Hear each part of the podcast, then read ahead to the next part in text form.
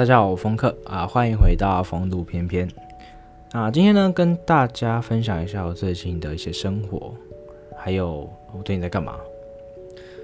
第一件事情呢，就是我在做家庭代工。那家庭代工这东西呢，我说实在的，很神奇，超神奇的。我甚至不知道为什么我现在要做。其实我当时想做的时候，就是想试试看嘛，想说我测试自己的能力到底在哪里。然后就去接那个客户，就是不是客户，就是跟我亲戚接啊，他们有在做。对，那这个东西呢，我说老实话，我真的很不推荐大家去尝试。啊，我跟我帮大家亲身体验过，这个这个 CP 值太低了。就以我这个目前做的东西为例子好了，它那个啊，一个一个物件啊，就是可能就零点八块哦，然后一个动作就是零点一块，就一角。那它主要的工作就是你要把一个针插到一个洞里面。OK，那一个东西有八个洞，所以它你要插八个针，以此类推，对，那就零点八。然后它总共会寄来两千个，我是拿两千个，那你可能做完之后就是一千六百块。一千六百块是多少多久的工资，你知道吗？大概一个礼拜，就是你一个礼拜做完之后就一千六，那你就想这个 CP 值到底值不值得你去做吧。再来就是说，因为它这个时间很长，你可能每天要做好几个小时，那。他当时说，因为你可以很自由嘛，就是你可以就是说，嗯，你就边听音乐啊，或者说你可以休息啊，自己想要干嘛就干嘛，然后再做。但我说真的，根本就没有这么的好赚，因为东西就在那啊，所以你一定要做完才有钱啊。所以你不可能就是说你休息，可能像打卡一样，哎，五点到了，拜拜。没有没有没有，你五点到了没有做完，他就是在那，他就是责任制，所以这很靠背。对，再来就是说我。其实，在这个过程中学到蛮多东西的。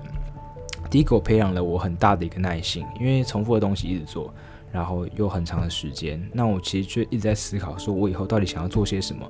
我以后到底想要成为怎么样的就是工作的人？然后想要怎么样去赚钱？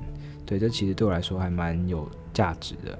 再来就是我在这个期间，我一直在听那个 podcast 啊，股癌的 podcast，因为我百灵果听完了嘛，台东听完了，瓜吉听完了。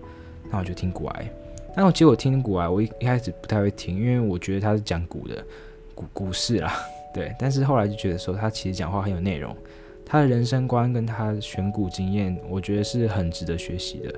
再加上再加上我最近其实有想要就是投一点资金到那个股海里面，对，我就想要试试看，就是趁着新年的时候。投一些钱，所以我其实最近就听得蛮有心得的，就是想说，哎，跟着他，然后靠着他的策略跟一些心法，对，因为我觉得其实投资每个人有自己不同的想法，很正常，只是你要怎么去避险，我觉得，呃，避险比真的就是你去投投对的这个，因为你没办法预测未来嘛，所以你这你去做这些事情的时候一定有风险，那你要如何控制它？然后好好的投资，把自己的钱发挥到最大的功用，我觉得是很重要的。所以最近就在搞这些，然后哦还要要买摇杆，哎 对，其实我那时候打工就是做这个家庭代工，我其实想说，哎，我想要去买一个摇杆，因为我之前有买那个只狼，还有那个黑暗灵魂三，然后就想说，哎，那用摇杆玩一下。那我其实是没有接触到，就是任何这种摇杆类游戏的，或者说我以前都是。用那个滑鼠跟键盘玩，你知道吗？所以反正我就是完全没用过摇杆，我就想说买一个来玩玩看，这样就蛮酷的，对吧？那我之后玩的什么心得，还跟大家分享秘籍。我是不太会玩那种就是跑来跑去，然后跳来跳去、杀来杀去的那种。对，只是我好像就是必须要用摇杆，不然用键鼠还蛮难玩的，对吧？然后还有一件事就是，我昨天去买了一本书，叫《灰阶思考》。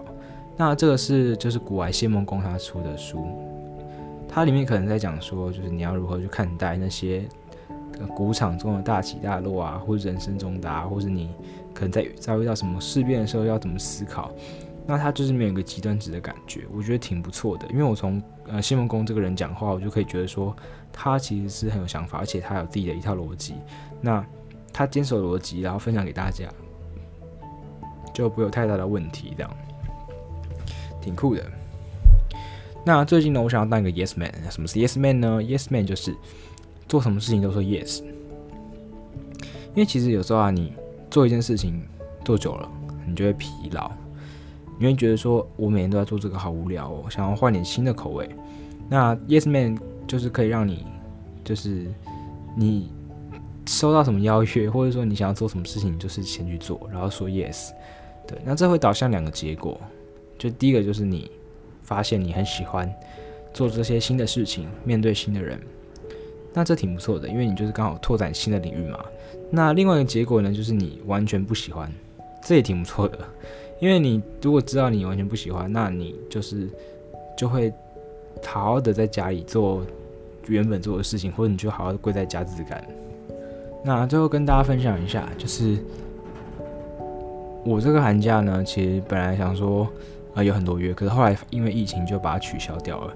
但我觉得台湾现在的感觉就是实在是太严重，严重的什么炒作，就是媒体实在是太大肆的宣扬那些病毒的恐怖啊，然后就报得很可怕，搞得人心惶惶。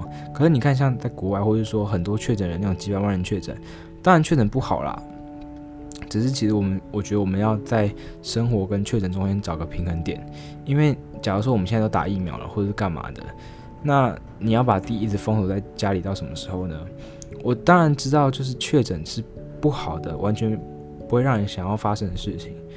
只是像在国外，他们每天几百万人确诊，他们还是想要自由的生活。